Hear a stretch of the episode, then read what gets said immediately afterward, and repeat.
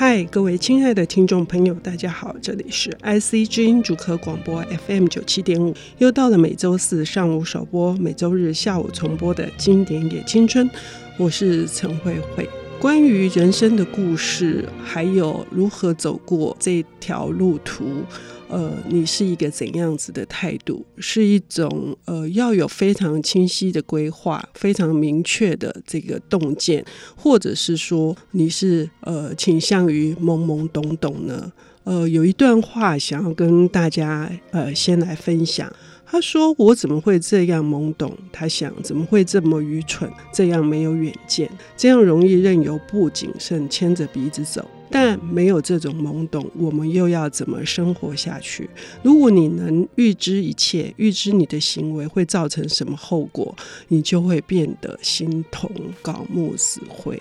呃，是这样子的吗？”呃，我们是应该要放弃这样子的谨慎，我们要谨小慎微的去经营我们的生活吗？今天邀请到的领读人是呃非常优秀的一位诗人以及编辑，他有两部诗集的作品，哈，呃是杜斯托也克斯基是在讲人类跟动物的情感，另外一本是不久前才刚出版的麦格芬，呃，我们要欢迎蔡林森，哈。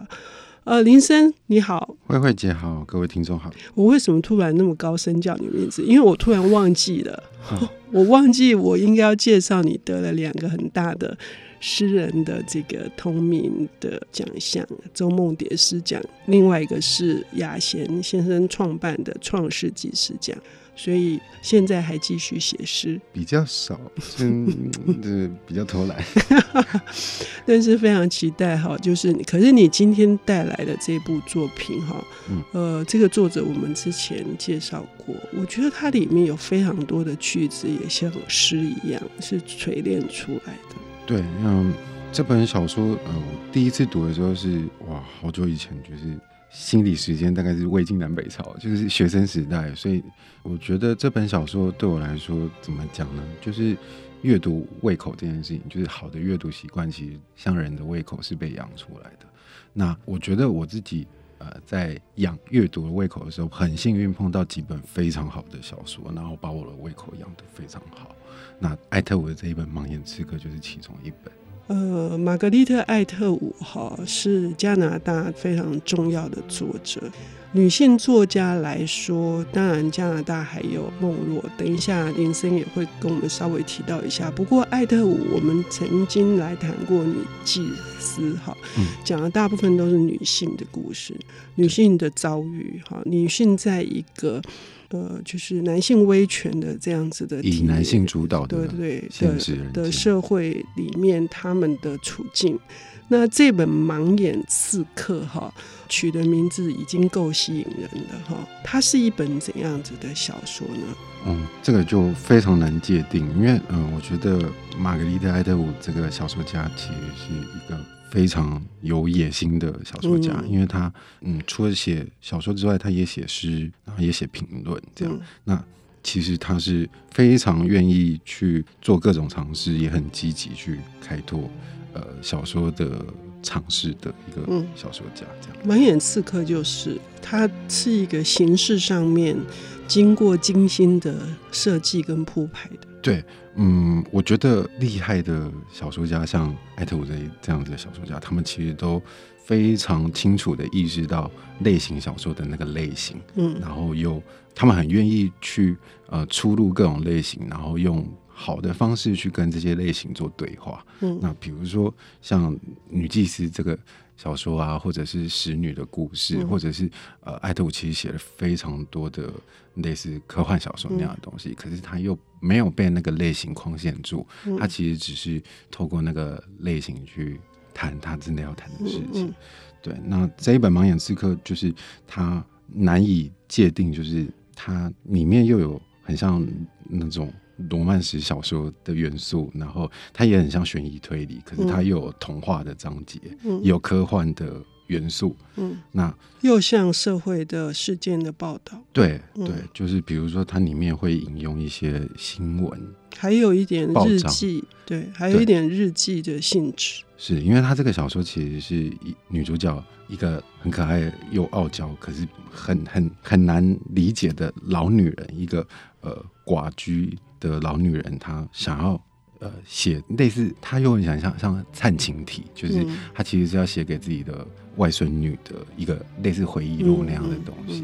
所以她其实里面有太多的类型小说在里面跑来跑去，这样，所以它就变得非常的复杂。所以你会感受到他的繁复，但是你不会被他打乱，他的情绪又可以一贯。我是认为这是他最厉害的地方，那个情绪是在这不同的这个表述的方法里面去把整个大悲剧吧串联起来。对，我觉得那个部分就是写作的功力，因为这本小说的架构其实它比较类似传统的那种双声部的小说。嗯、那我觉得，因为它有那个悬疑的部分，所以它就很像剥洋葱那样，嗯、用各种类型的洋葱，比如说报章啊、书信啊，嗯，或者是科幻小说，那个书里面有一本科幻小说，这样，它用各种这些类型，就很像那个。剥洋葱的手指，不同的手指去把这个悬念的东西，到最后去揭露出来。那我觉得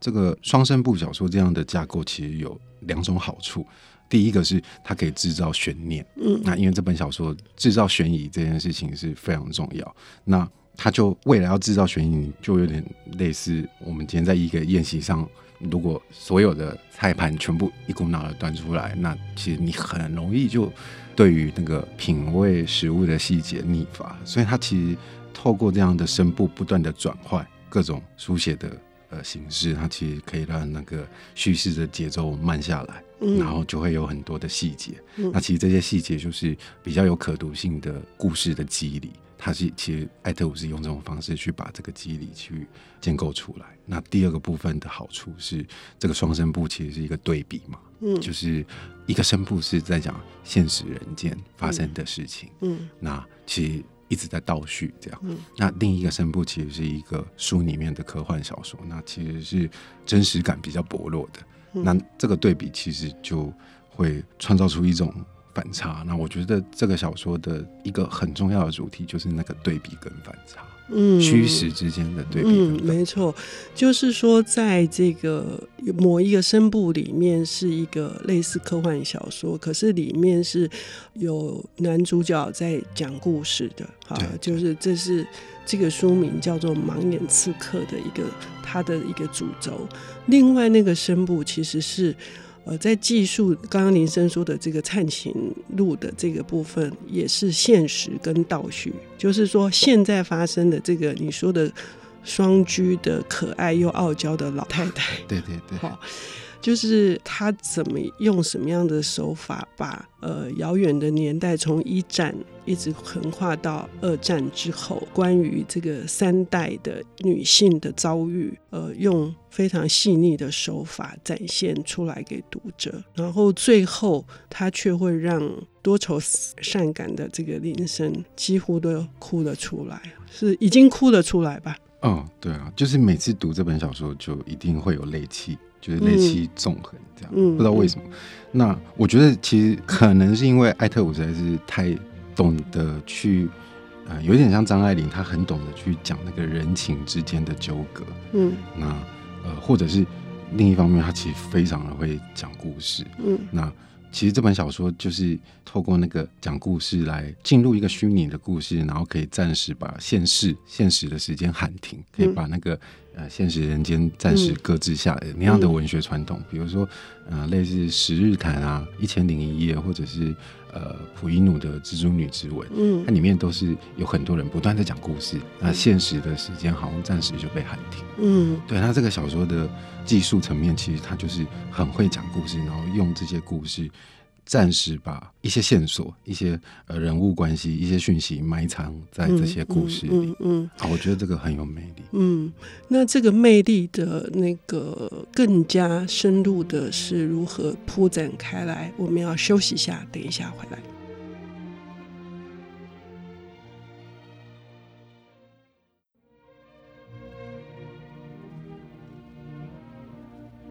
欢迎回到 IC 之音竹科广播 FM 九七点五。现在进行的节目是《经典也青春》，我是陈慧慧。我们邀请到了诗人以及编辑蔡林森来为我们谈玛格丽特·艾特伍的名著《盲眼刺客》。这本书不仅是林森他对于他的阅读的胃口，或者甚至是说未读的品味。呃，留下了非常深的印记。那提到他的这个创作手法的功力之高深，好，还有这个繁复如剥洋葱似的。呃，让人产生各式各样的悬念跟这个情绪的渲染，但其中有一开始的一句话是，就马上让我掉进了这本书的漩涡。嗯，他说，呃，通常小时候你在被大人安抚的时候，就会说不要哭叫了，安静下来。嗯，但他说有些人却说不出来他们是哪里受的伤，他们无法安静下来，无法停止哭叫。哈，他真的是在处理一个伤口，处理一个非常大的这个创伤，然后这个创伤是一段极为凄美的爱情，所以要请林森来跟我们讲一下他大致的情节是什么，会让你这样涕泣纵横。嗯，慧慧姐，你刚刚念的那一段，就是我每次读到都。都会很想哭，不要不要在这个广播节目上弄哭。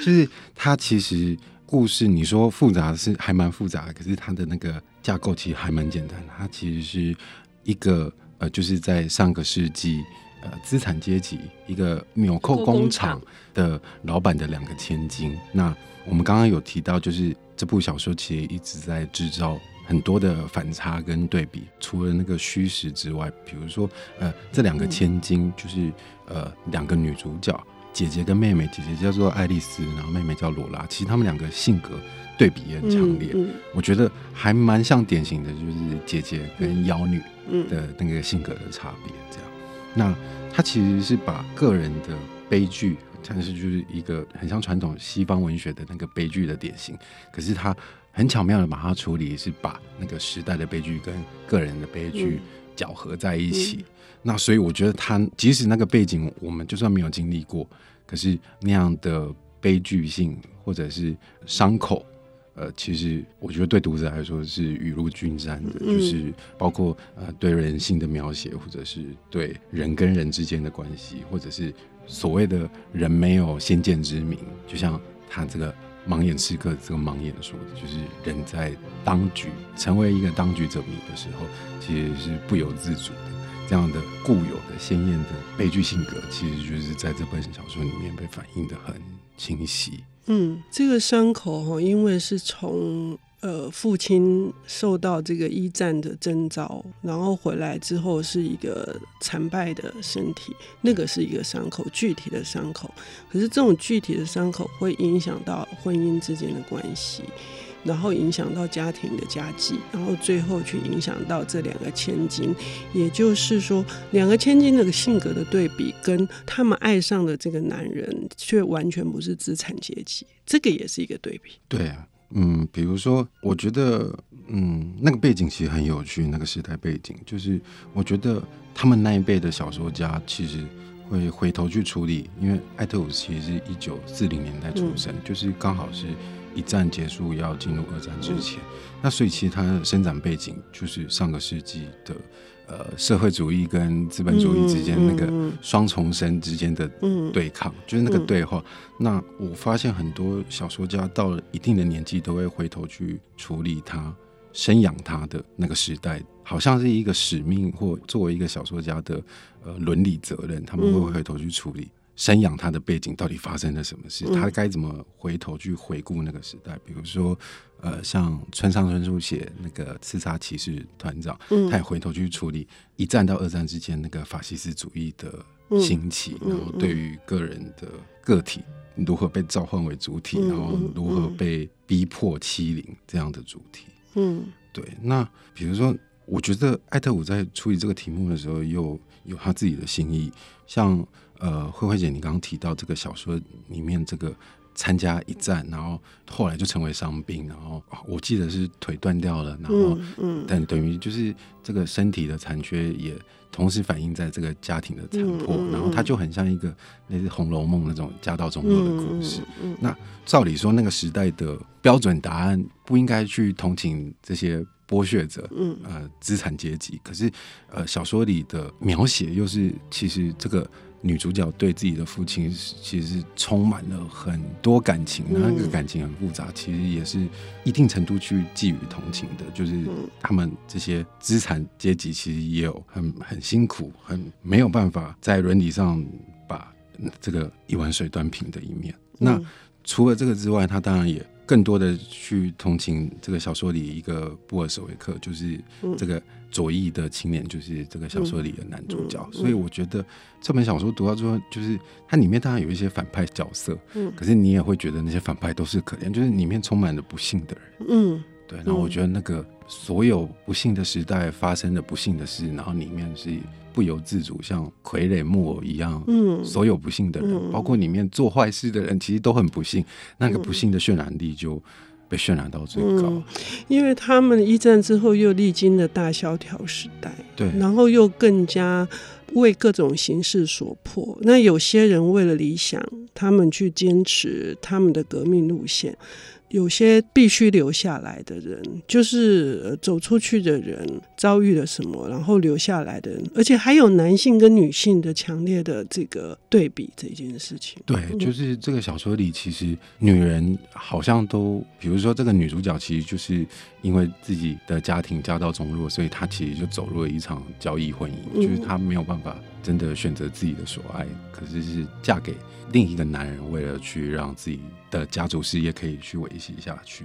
那包括里面的男人，我觉得艾特伍的高度应该就是他的这个同情或者是女性主义的视角，其实是更开拓的。嗯、就是不管这个角色是男性、女性，什么性格、什么位置，他他在写的不是什么人做了什么事，啊这些事情。是对的，错的。其实他其实不断在讲，就是不管哪一个角色，其实他们在那个历史的洪流，嗯，呃，在那个历历史的位置里，他们都有自己的身不由己。嗯，说的真好哦，就是说整个大时代被冲刷的这一群人，他们各有各的伤口，然后各有必须去弥补、去缝补的裂痕。那彼此之间呢，又会因为互相的纠葛跟牵连。呃，使得这一群人可能真的就是最后导致的是一场大悲剧。可是最后是怎么样呢？这本书非常有趣，它的前后呢，呃，是一个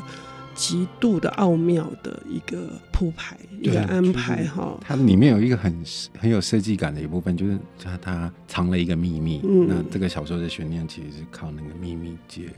结。嗯嗯，这是一部非常好的小说。也就是说，不止林森，就是我对我来说，我也觉得能够读到这样的一部小说，呃，是一个至高无上的，我认为是一种洗礼吧，或者是一种幸福哈。非常的呃期待能够分享给各位。然后经过这一集的节目之后，更加欢迎各位能够来读这本。玛格丽特·艾特伍的《盲眼刺客》，谢谢林森，谢谢慧慧。